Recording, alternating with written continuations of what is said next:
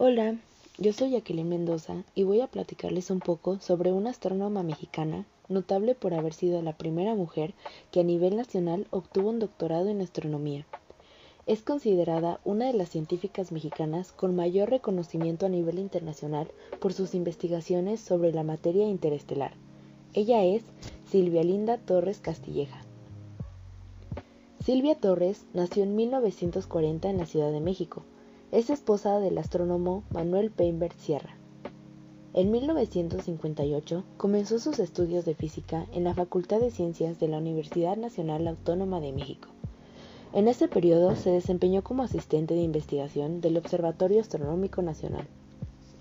Años después consiguió una beca para continuar sus estudios en la Universidad de California en Berkeley, donde obtuvo su doctorado en astronomía y regresó a México donde comenzó sus estudios sobre la composición química de los gases calientes en el espacio, con el interés de determinar las propiedades de estos materiales, con el fin de entender la relación entre los gases y las estrellas, así como de las primeras fases de la evolución. En 1974 comenzó a colaborar como editora de la Revista Mexicana de Astronomía y Astrofísica hasta 1998 y actualmente se encarga de la serie de conferencias de esta misma publicación. También ha participado como editora en varias revistas internacionales. Se sabe que sus investigaciones han sido referidas en miles de ocasiones por otras revistas especializadas. Del 2003 al 2006 fungió como vicepresidenta de la Unión Astronómica Internacional. Previamente se desempeñó como directora del Instituto de Astronomía de la UNAM. De manera similar, ha formado parte de la Sociedad Astronómica del Pacífico y de la Sociedad Astronómica Estadounidense. En el 2009 se incorporó al Seminario de Cultura Mexicana como una de las miembros titulares. Ese mismo año participó como conferencista en la Semana Nacional de Ciencia y Tecnología de Oaxaca. Y en el 2011 hizo lo mismo en el Foro Nacional Mujeres en la Ciencia, la Tecnología y la Innovación. Se le considera como pionera en México en la utilización de satélites para llevar a cabo investigaciones, después de haber tenido experiencias académicas en el desaparecido explorador ultravioleta internacional y en el telescopio espacial Hubble.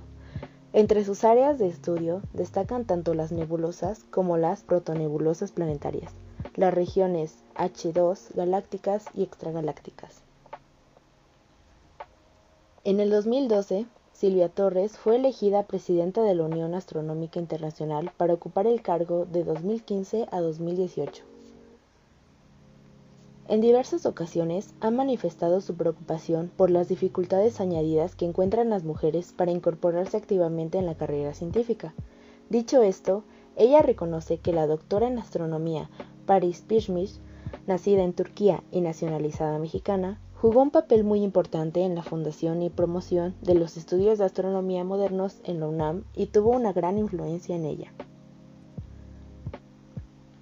Algunos de sus galardones incluyen la medalla Guillaume Boudet por parte del Colegio de Francia, la medalla académica de la Sociedad Mexicana de Física, el Premio Universidad Nacional de la UNAM y la medalla Humberto Castillo del Instituto de Ciencia y Tecnología del Distrito Federal.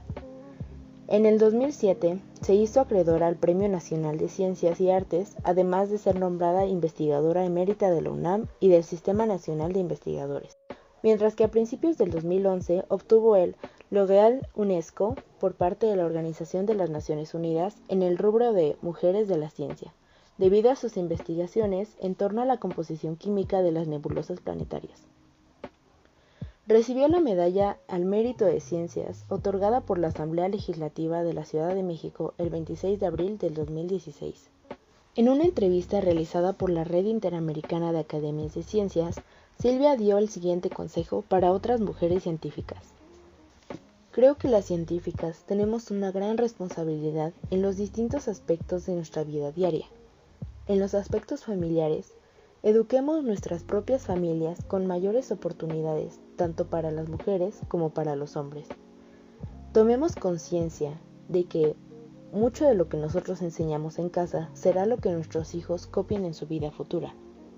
En los aspectos educativos, apoyemos la educación de hombres y mujeres.